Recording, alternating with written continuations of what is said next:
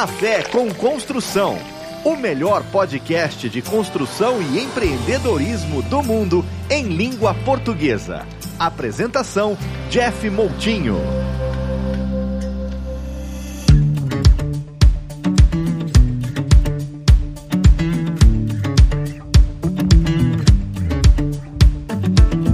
Bom dia, boa tarde, boa noite. Seja bem-vindo, seja bem-vinda ao podcast Café com Construção. O podcast que trata de educação e empreendedorismo na construção civil em todo o globo. Onde você está? Brasil, Estados Unidos, Portugal, Guiné-Bissau, São Tomé e Príncipe. Angola, Moçambique, Timor-Leste e também você em outros países pelo mundo falantes de língua portuguesa. Estamos aqui agora começando o podcast e hoje eu tenho a honra de estar aqui comigo Renato Valentim. Nesses cinco anos que vai fazer que eu cheguei aqui nos Estados Unidos, eu já venho acompanhando o trabalho do Renato que está aqui já há muito mais tempo. É um empreendedor de sucesso aí na área da construção, restaurantes, esporte e também eu vi ali alguma coisa de piloto também e muitos outros investimentos, tanto no Brasil quanto aqui nos Estados Unidos. Coisas que destacam, né, além dos restaurantes, da rede extensa de restaurantes, ele destaca também no esporte aí com o Boston City Futebol Clube. Renato Valentim, seja bem-vindo aqui ao Café com Construção. Ô Jeff, um prazer estar aqui com vocês, falar um pouco aí da, da minha trajetória aqui nos Estados Unidos, das minhas experiências né, no, no empreendedorismo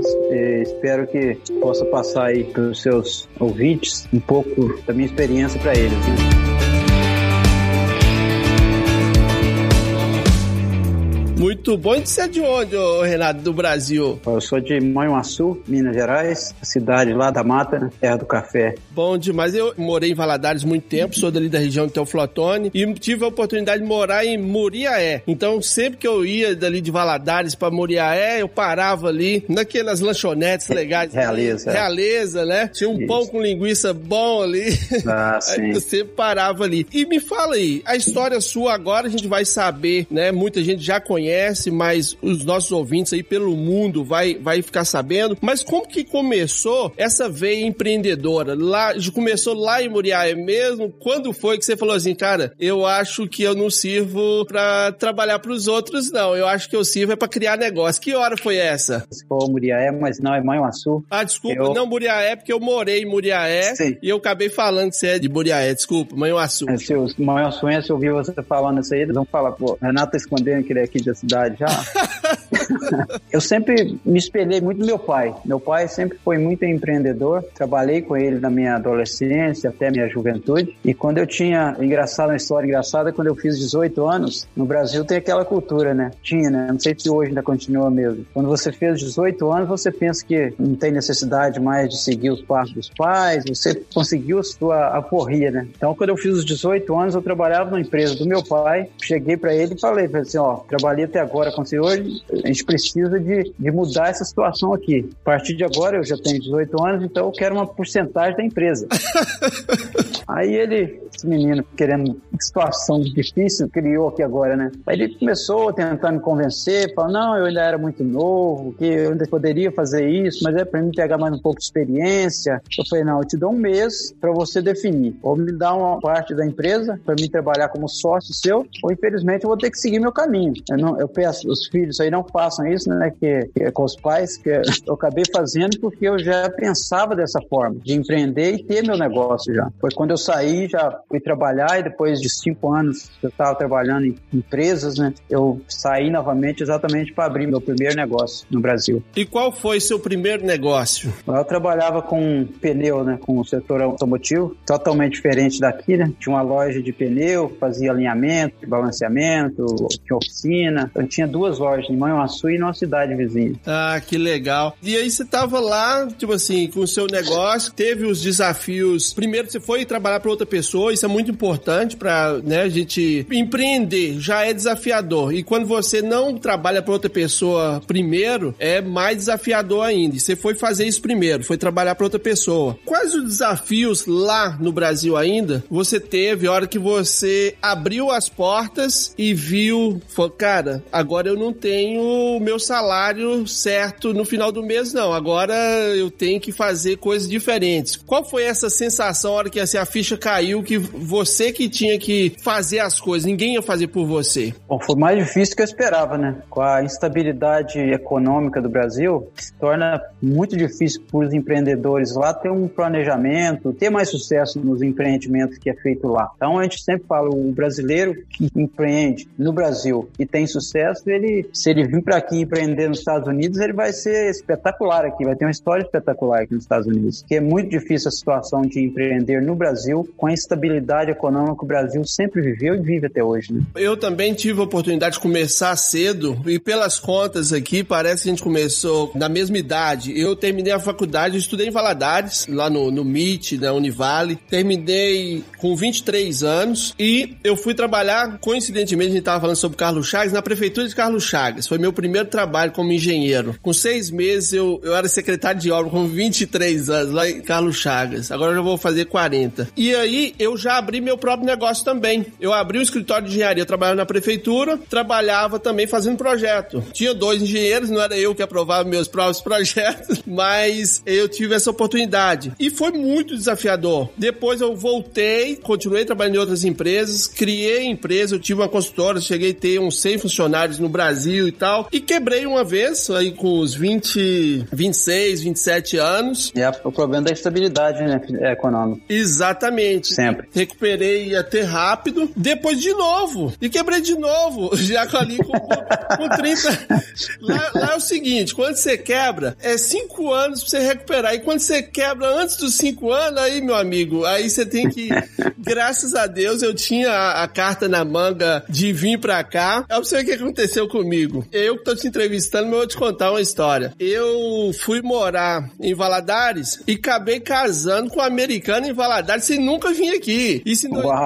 Isso em 2008. Meu sogro veio em 87, aí minha esposa nasceu em Framingham e foi criada em Valadares. E eu nunca é, pensava vir pra cá. Aí eu tinha essa carta na manga. Eu tinha casado em 2008, mas só em 2015, a hora que não teve jeito mais, sete anos depois de casado, que eu fui vir. Então, recomeçar. Não vim com o que eu tinha feito, não vim com menos alguma coisa, né? E aí a história, que eu, aí eu tô recomeçando e tudo, só que a experiência que a gente já passou. Não, é, isso gente, ajuda muito. A gente né? não perde, né? não, não são a escola, né? Eu sempre falo, a melhor faculdade é, eu sempre falo, que estudar, hoje, você faz uma faculdade, é o básico que você tem que ter. Agora, estudar mesmo, você tem que trabalhar, ganhar experiência, estudar muito que você, no caso, gostaria de fazer. Então, é. É aprender é com o exemplo dos outros também, né? Pessoas que erraram yeah. e tal.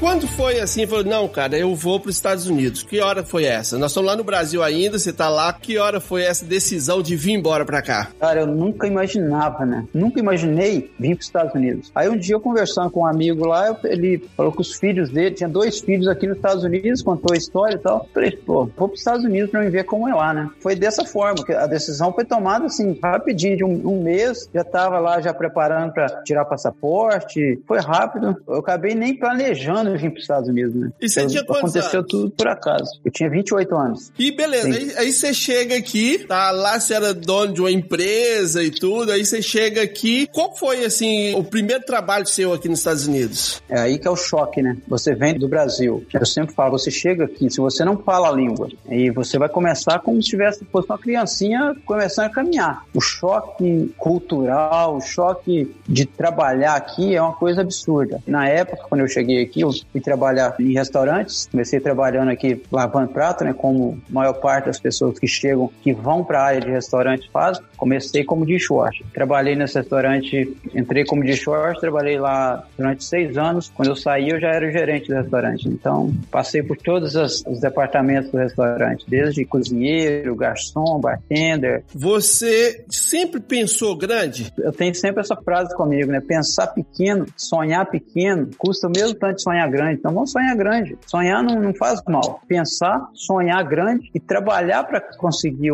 realizar os sonhos. Né? Não adianta só sonhar, pensar grande e ficar esperando que as coisas vão acontecer, que não vão. Então a gente tem que estar tá sempre tentando fazer isso acontecer. É, quem está nos ouvindo, né? Quando a pessoa está só ouvindo, ele fica imaginando as histórias. Vou imaginar que você está ali dentro do restaurante, lá no fundo, onde lava os pratos e tal, com aquela mangueira puxando de cima, assim, apertando, aquela água bem forte que respinga na gente. A maioria das vezes, a hora que já tava cansado, cansado, cansado. O que que você pensava? Você tinha uma certeza? A gente que é empreendedor, tô te perguntando, já sabendo um pouco da resposta. Você tinha uma clareza do futuro? Não, o primeiro ano aqui, engraçado que eu trabalhei na Lavando Prato lá uns quatro meses. Antes de mais nada, antes de procurar um trabalho aqui, eu procurei a escola, né? Isso foi, foi o meu início aqui, foi a escola. Tinha uma, uma fita cassete no restaurante lá que os cozinheiros usavam, que era do João Paulo Daniel. Não sei se você lembra lembro, dessa, lembro. No Brasil. É, o João Paulo morreu, o Daniel continuou. E eu vi essa, essa fita, eu ouvi ela uns, assim, quatro meses que eu trabalhava, que o pessoal ia embora depois, e eu ficava sozinho trabalhando, lavando prato, limpando a cozinha, prato, limpando a cozinha, pra ir embora. E eu ficava ali umas, uma hora, duas horas depois, que todo mundo ia embora, eu ouvindo só aquela fita, ela ia e voltava, ia e voltava. E os primeiros seis meses, um ano aqui nos Estados Unidos, eu não tinha muita noção ainda, porque eu ainda pensava em conseguir juntar um dinheiro, fazer uma reserva aqui e voltar para o Brasil em seguida. Eu não vim aqui para viver nos Estados Unidos. E eu tinha muito medo de se acostumar nos Estados Unidos e mudar a minha ideia. Ah, vou ficar nos Estados Unidos, não vou voltar para o Brasil. Meu maior medo quando eu decidi vir para os Estados Unidos era esse, era de querer viver aqui depois. Que acontece com a maioria, né? Exato. É, é. sempre as pessoas vêm para cá, normalmente, né? Eu não acredito que tenha pessoas que vêm para cá falando que vai ficar aqui o resto da vida ou vai ficar dezenas e dezenas de anos aqui no início. Eu fui um pouco diferente, eu vim. E aí é bom a gente abrir uma janela nisso aí. Eu acho que o quanto antes ela decidir se vai ficar aqui ou se vai embora, ela decidir mesmo, os negócios vão muito melhor. Por exemplo, se a pessoa não decide, passa 10 anos, ela não assume risco de um negócio, por exemplo. Por exemplo, ela fala: "Não, eu vou embora, para que que eu vou? Que que eu vou aceitar uma parceria? Que que eu vou aceitar, né? Você acha que é importante hoje, né, nos tempos de hoje, a pessoa decidir se vai embora, beleza, mas se quer ficar aqui, determina pelo menos um tempo, né, mais longo e se abre para outros negócios também. Você acha é importante isso, né? Então, eu acho que a dificuldade maior do brasileiro a ter sucesso nos Estados Unidos, sucesso financeiro aqui nos Estados Unidos, é isso que você falou e a abertura. Para você conseguir ter sucesso num local, você tem que aprender a cultura, você tem que envolver com os nativos, você tem que entender o que que eles gostam, o que eles acreditam. Você precisa de conquistar, aprender e conquistar isso tudo. A partir daí você poderá ter algum sucesso aqui, mas se você ficar lá, dentro do seu apartamento, vai trabalhar, volta, não vai para uma escola, não vai para um restaurante americano, aí o pessoal fala assim: ah, eu vou sair para jantar, não, eu vou gastar dinheiro. Não, você está adquirindo experiência. E você precisa disso para você ter sucesso aqui nos Estados Unidos. Você não vai a lugar nenhum se você ficar sem ter conhecimento do que está acontecendo lá fora. Então, isso é muito importante, você se envolver com a cultura americana. Eu vim decidido a ficar aqui, porque, igual eu te falei, minha, minha situação é um pouco diferente, porque minha esposa, ela já tinha aquele déficit de que foi tirada daqui, então ela queria voltar para o lugar que ela nasceu. Então eu vim com essa determinação, além de eu ter meus pais lá e tudo, eu vim definitivamente decidido. O que eu tô mudando um pouco é que antes eu não queria ter negócio no Brasil. Aí hoje eu tô abrindo mais a mente, porque não não ter negócio, né? É, diversificar um pouco, né? É, morar é uma coisa. Mas isso me fez, no primeiro ano, fazer parcerias importantes. Um ano. Eu comecei a procurar conhecer primeiro a comunidade brasileira, fiz parcerias importantíssimas para os meus negócios, que se eu tivesse vindo com a cabeça que eu ia ficar aqui dois, cinco anos, eu não iria me abrir. Não iria porque, para não criar expectativa para outras pessoas. Não, eu vim decidido a ficar a longo prazo, eu posso fazer negócio. Então, isso é muito importante. E qual foi, assim, o seu primeiro negócio aqui? Cheguei aqui em 98, em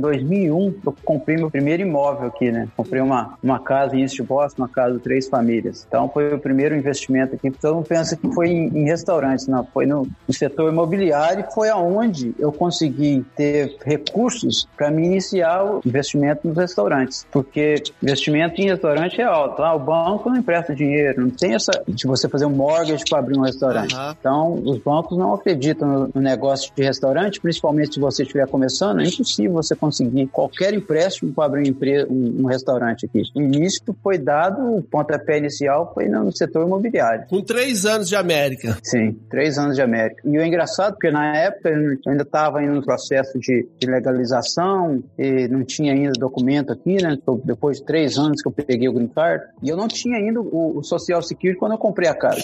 É uma coisa bem interessante, é que a gente, quem quer, entendeu, acaba conseguindo. Nada ilegal, foi tudo certinho, dentro da lei, mas Eu consegui tudo isso sem um social security. Isso não pode, eu falo, pessoal, nada pode impedir a gente, nada pode impedir a gente, nem a língua, tem que continuar no avanço do inglês, nem documento, nada disso pode impedir de você avançar. Esse é meu lema, que tem gente que acha até que é um pouco de irresponsabilidade minha, mas eu falo, todos que vieram para cá pode ter seu próprio negócio na hora certa, e nem todos querem também, né? E nem todos querem. Nenhum problema desse de falta de documento ou até a língua não pode impedir de começar. Agora a questão da evolução é outra coisa.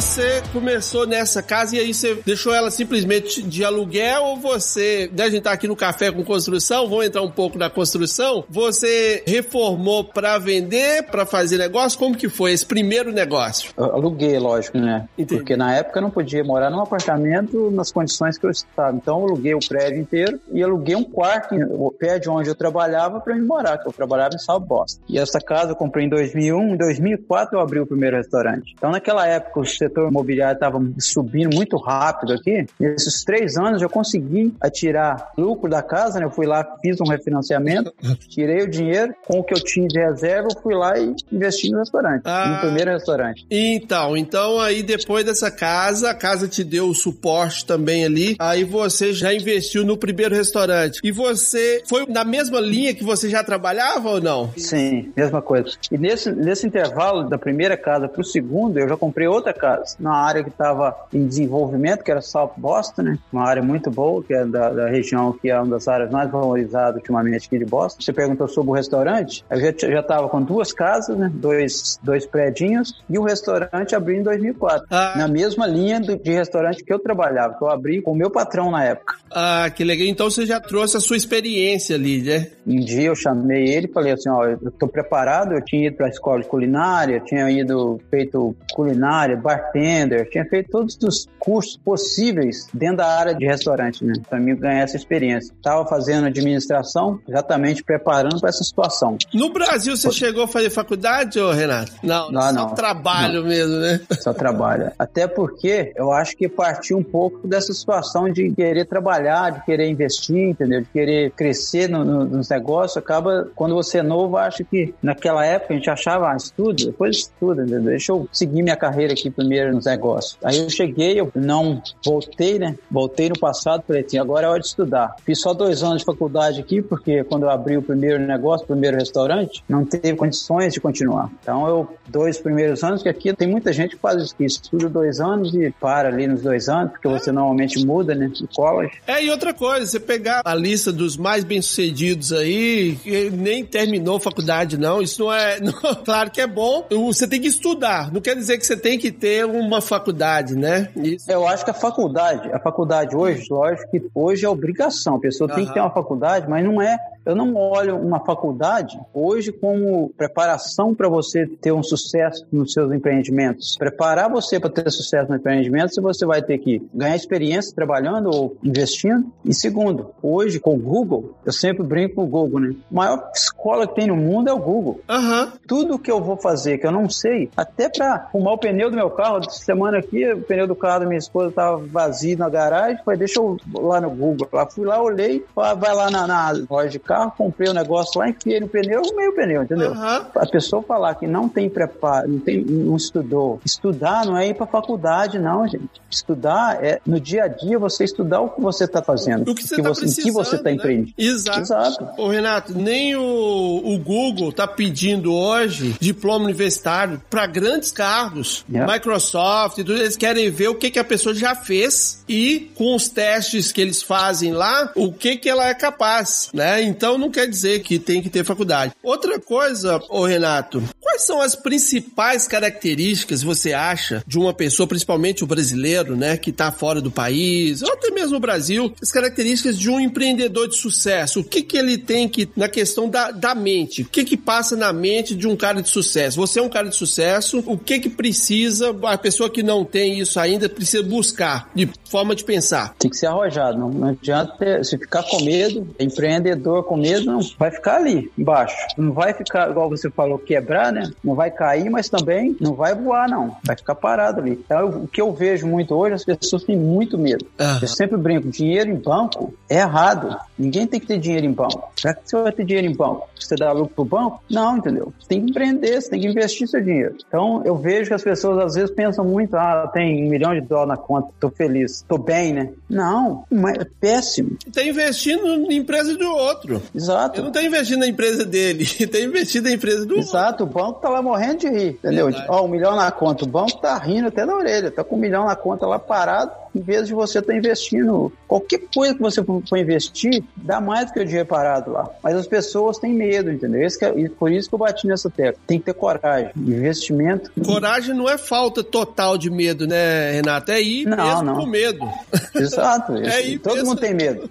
Você vai falar, por exemplo, semana eu comprei dois imóveis aqui. Você acha que eu, tranquilo, faço assim, a melhor coisa que eu fiz? Eu não sei amanhã como o mercado imobiliário vai ficar o ano que vem. Fiz um investimento para construir, para desenvolver construir vários apartamentos lá e se cair, entendeu? Mas se não cair, Exato. no início da pandemia, a maior parte do pessoal parou de comprar. Eu fui comprei. Não é que o preço caiu, mas estava tendo mais oferta boa no mercado. Tem que ter coragem, entendeu? E torcer, né? Rezar para dar tudo certo. É, e trabalhar para isso. Você emprega muita gente, com certeza consegue logo ver quem vai se destacar. Às vezes a pessoa começa a trabalhar com você, talvez com um mês você fala, esse cara aí vai longe, por conta das as atitudes. Já tem outros que acaba ficando do seu lado durante anos e não faz uma pergunta. É. não faz uma pergunta como que faz para dar certo. Você costuma dividir com as pessoas que estão próximo de você, principalmente ninguém vai ficar, oi, você quer saber isso? Mas as pessoas que querem, você costuma dividir essas experiências suas de vida, de sucesso? Sim, lógico que eles, todos eles sempre perguntam, eu falo, mas o que eu divido é eles fazerem as coisas. Eu não gosto de fazer nada. Eu não tenho que fazer nada. Uhum. Não é porque eu não quero fazer ou eu tenho preguiça. Não é isso. Porque se eu estiver fazendo, eu vou estar tá perdendo tempo e estar tá pensando em coisas diferentes para fazer. E dar mais oportunidade para outras pessoas fazer. Verdade. Então, normalmente, eu, eu, eu, delego muito. Então, se eu delego, automaticamente, eu não estou preocupado que eles vão aprender a fazer o trabalho, seguir a minha trajetória. É muito pelo contrário. Eu quero que eles aprendam. Eu estava até brincando com uma pessoa que trabalha comigo aqui essa semana que eu coloquei ele responsável por uma obra e ele chegou do Brasil tem um ano, fala inglês, o básico, mas ele tá tomando conta da obra, ele faz compra, controla os custos e tudo. Falei assim, ó, mais umas três obras que você fizer, você não vai precisar de mim mais. Você vai ficar expert nisso aí, entendeu? Você vai poder fazer, seguir sua vida depois, entendeu? A gente precisa da oportunidade e ensinar as pessoas como faz, para eles terem o mesmo sucesso que a gente teve no, no, nos negócios. Indiferente se vai continuar com a gente ou não, né? Não, é. A vida é abundante, né? Esse pensamento abundante, isso é, é, fantástico. E tem gente que tem muito, não, você não vou te ensinar, não, senão você vai me largar e não sei o que. Isso é muito pequeno, né? Isso é muito pequeno e o cara acaba nunca crescendo. Já viu aquela história da galinha que fica ali em cima dos ovos dela, né? Vai ficar ali quantos meses parada ali em cima dos ovos dela? Às vezes ela tá lá olhando outras coisas, comendo uma boa comida lá no, no quintal, lá não, tá ali em cima do ovo ali, tentando controlar tudo, né? Não é assim que vai crescer.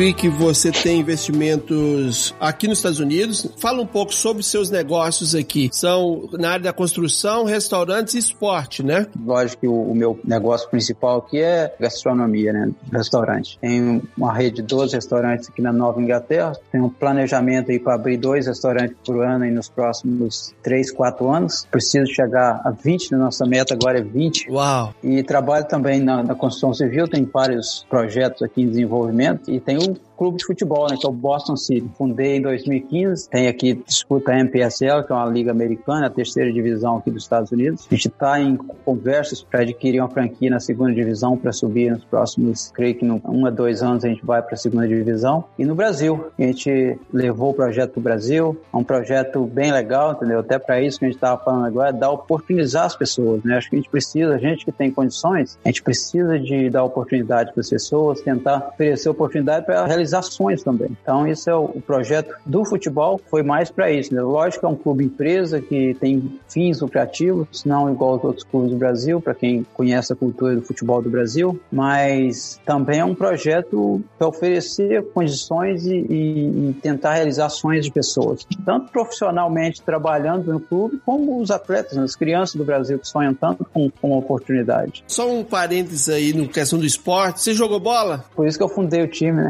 eu, a, bo a, a bola é minha. Bola. eu joguei bola no gol, eu não era bom na linha, fui pro gol, fui um dos melhores do gol pra mim estar dentro do time. e eu vi, eu tenho te acompanhado já há algum tempo ali em suas redes sociais também, eu vi aquela terraplenagem grande ali, lá de Manuaçu, né, vi nas suas redes sociais. Ali vai ser um centro de treinamento e tem prédios ali também no projeto? Sim, a gente está com um projeto lá, um projeto bem audacioso e eu falo sempre que a gente está sendo pioneiro também nessa situação lá no Brasil, que a gente está montando, não sei se você conhece o Gillette Stadium aqui. Não fui, mas eu conheço, eu sei onde é. É copiando, lógico que não está numa proporção menor, né? Mas é copiando um pouco, que é um estádio. A princípio vai ser para 8 mil pessoas, mas preparado já para adicionar mais 4 mil pessoas, que a gente espera o Boston City esteja computando um campeonato brasileiro no Uau. futuro, então precisa de 12 mil pessoas, no mínimo. E o centro de treinamento anexado ao estádio. Fica atrás do estádio o centro de treinamento. Capacidade para alojar 120 atletas, tem áreas de intercâmbios que a gente quer fazer intercâmbio, tem muita procura de intercâmbios entre os Estados Unidos e Brasil, China, Brasil, Brasil, China. Então a gente tem um, esse projeto. Lá tem áreas também para futebol amador, né, que o pessoal vai, vai ter campeonatos lá, tem áreas, campos separados para essas situações, escolinha. A gente espera aí que nos, depois do primeiro ano já de inaugurado o, o centro esportivo, que a gente tenha lá uns 500 pessoas na escola do Boston City, né, até para, de novo, para tentar tirar essas crianças da rua, né, fazer eles uhum. praticar um pouco de esporte. E em volta do estádio, um estádio multiuso, com palcos, áreas de, de show. Um centro é... de evento, né? Da, da Exato. Da lá vai ter tudo. Tem sala de cinema. Eu brinco que lá você vai poder fazer desde o nascimento do seu filho até o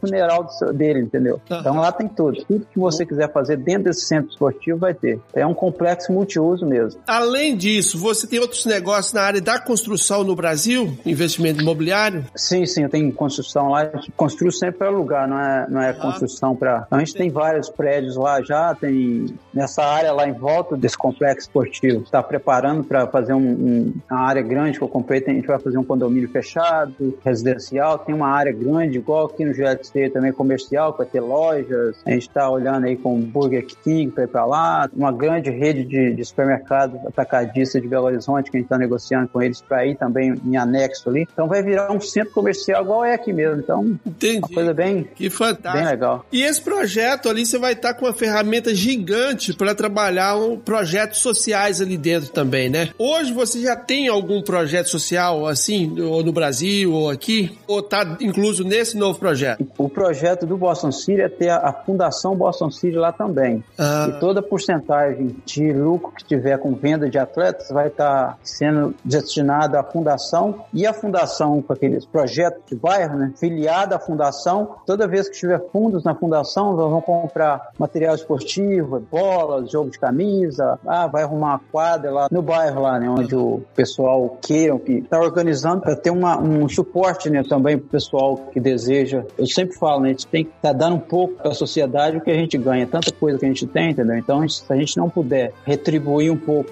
da sorte que a gente tem com os menos favorecidos, nada tem sentido, né?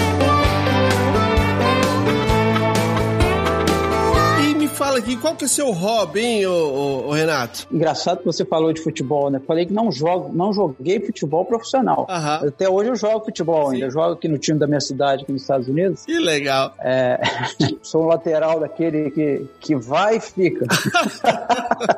Mas é, eu jogo no, no Overford aqui, né? Um, um, time que tem acima dos 40 anos, da cidade de Winchester, que é do lado de Boston. Aqui. E antes de eu ter filho, né, eu tô com dois filhos de 8 e outro de 6, meu hobby era avião. Eu gostava muito de voar. Tenho brevet, né? Tenho carteira daqui dos Estados Unidos, tirei aqui. Quando ele nasceu, eu tava te pegando de helicóptero. Mas aí tive que parar um tempo agora, esperar isso crescer um pouco e depois eu volto. Eu já comecei até a olhar. Essa semana eu coloquei uma foto aqui no meu screen pra mim ficar olhando pra isso aqui, vai ser meu próximo. Ah, que legal. Muito bom. Eu vou esperar um pouco que eles crescerem aí pra gente voltar a esse hobby, porque esse hobby é meio perigoso, né? É, eu sempre fui uma criança muito acelerada por esse negócio de eletrônica. Eu falava que eu queria ir pra aeronáutica e eu fiquei na cabeça ali com 13 anos, eu com 12, 13 anos, montei um transmissor de FM do zero com a revista do Instituto Universal Brasileiro e eu falei que eu ia montar um avião experimental. Aí, rapaz, eu caminhei para fazer engenharia mecatrônica e acabei indo pra engenharia civil. E depois, na hora que eu tava com uns 20 e poucos anos, eu falei, rapaz, eu posso até fazer o avião, mas difícil é achar quem vai testar ele pra mim.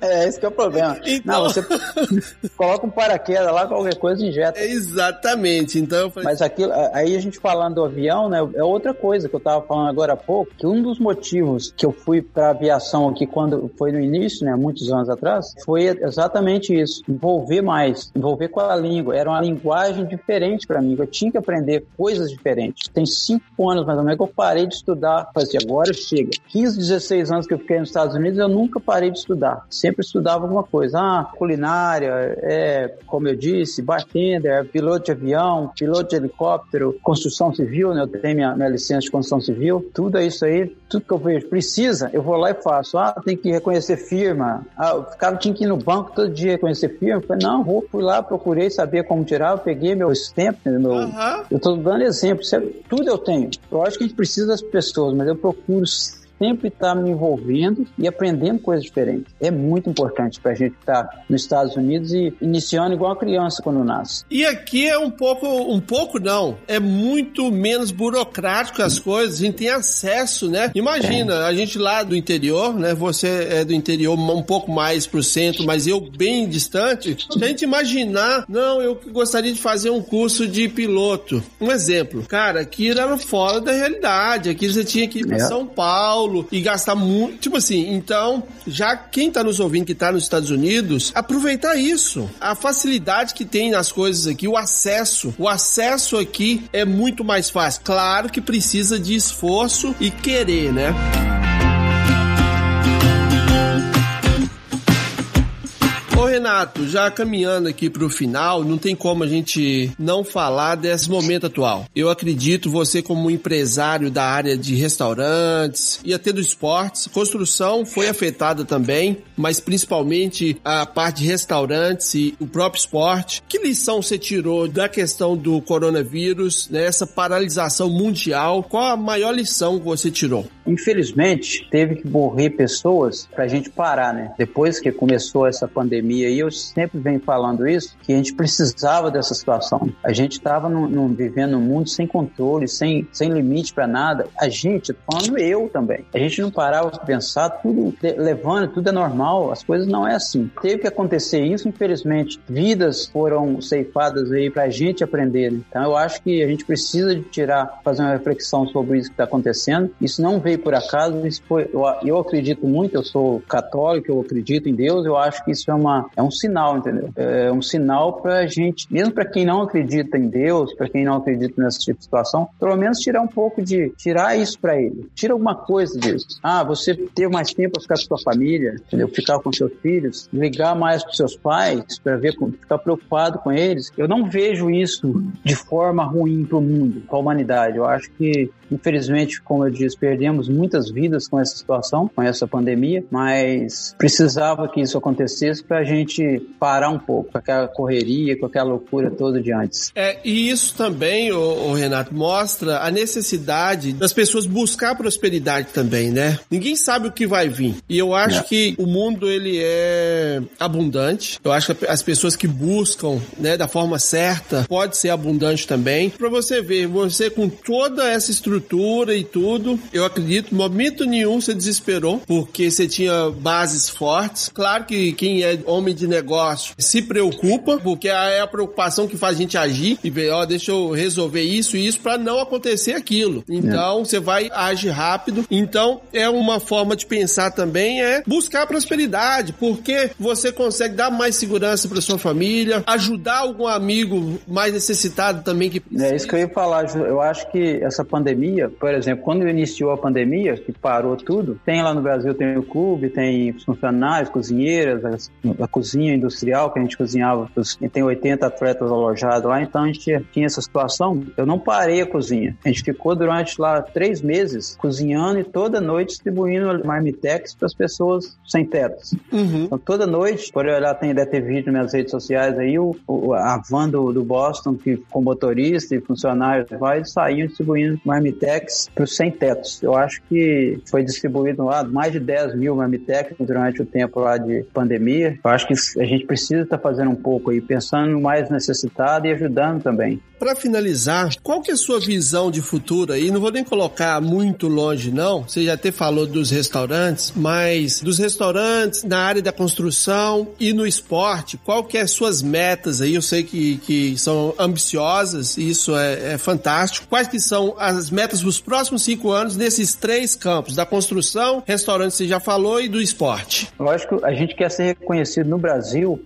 como um clube formador. Acho que, vamos falar, aqui a gente quer ir para a segunda divisão, comprar uma franquia na segunda divisão, ter uma estrutura igual do Brasil, que a gente tem olhado aqui terreno, que é, um, é uma situação mais difícil, que precisa de um terreno maior, né, para a gente construir o que a gente deseja. Tem que ser um, um, complexo coberto, por causa de ser New England, tem o problema da neve, do frio, então a gente é, uma, é um pouco mais complicado. E no Brasil, como eu disse, é ser reconhecido como um clube formador, a gente precisa ter lá atletas da base na, na seleção brasileira, é o nosso objetivo maior e está disputando, a gente quer estar tá na primeira divisão do Campeonato Mineiro, pelo menos do Campeonato Mineiro. E a nossa meta até 2030 está disputando uma série brasileira. Entendi. Então, a gente precisa ter metas, né? Igual você falou, ah. não adianta eu ficar aqui, eu ficar fazendo e sem ter meta. Então, a gente precisa disso. E para isso, para estar tá lá, a gente precisa formar, formar atletas, que é onde vai nos ajudar financeiramente a conseguir os, os objetivos. Futebol é muito caro. É um então, a gente precisa né? disso. É um investimento que tem que ter uma estratégia para esse investimento retornar. Exato.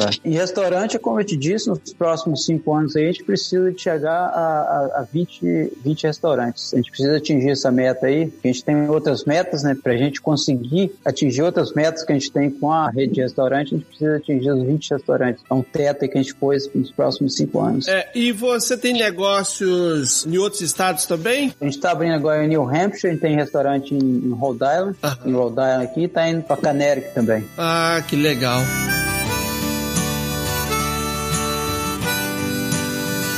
Renato, foi muito bom, cara. Fiquei impressionado, que lisonjeado de você conceder essa entrevista pra gente. Eu sei que sua vida, com esse tanto de coisa que você, igual você falou, né? Você tem muita gente trabalhando com você, pessoas competentes, mas tirar um tempo pra gente bater um papo, pra mim eu fiquei muito, muito agradecido a você. Também, eu espero que essas pessoas nos ouvindo, pessoas no Brasil, em Portugal, na África, em todo o mundo, a gente tem relatos, pessoas que mandam informações pra gente, mensagens, tá ouvindo nosso podcast, então eu tenho certeza que eles gostaram também. Quem ouve nosso podcast são construtores, engenheiros, pedreiros, todo mundo envolvido, e aqui, né, os carpinteiros, todo mundo que está envolvido na área da construção. Então, eu só tenho a agradecer a você, espero que você possa vir visitar a Escola da Construção aqui também, para você conhecer mais sobre o nosso projeto. Muito obrigado e fica à vontade quando você quiser eh, vir falar aqui no canal no YouTube, no podcast, vai ser uma honra te receber aqui. Ô Jeff, eu que agradeço agradeço, né? Espero aí que os ouvintes tenham gostado de ouvir um pouco da minha experiência de vida aqui nos Estados Unidos.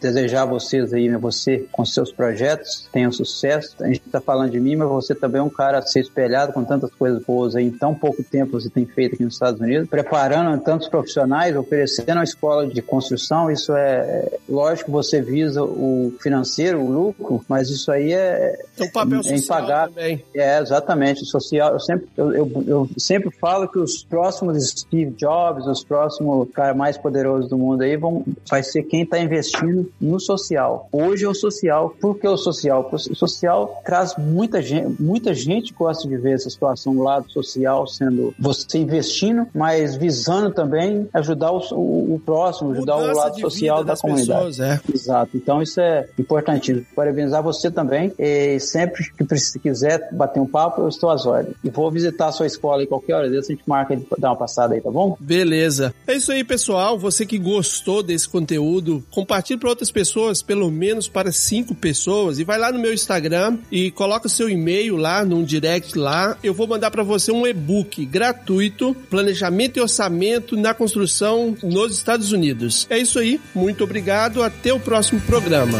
Valeu.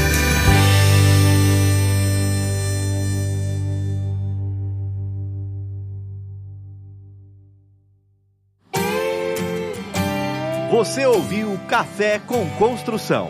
Oferecimento Escola da Construção e apoio ao construtor. Acesse escolausa.com e nos siga em nossas redes sociais.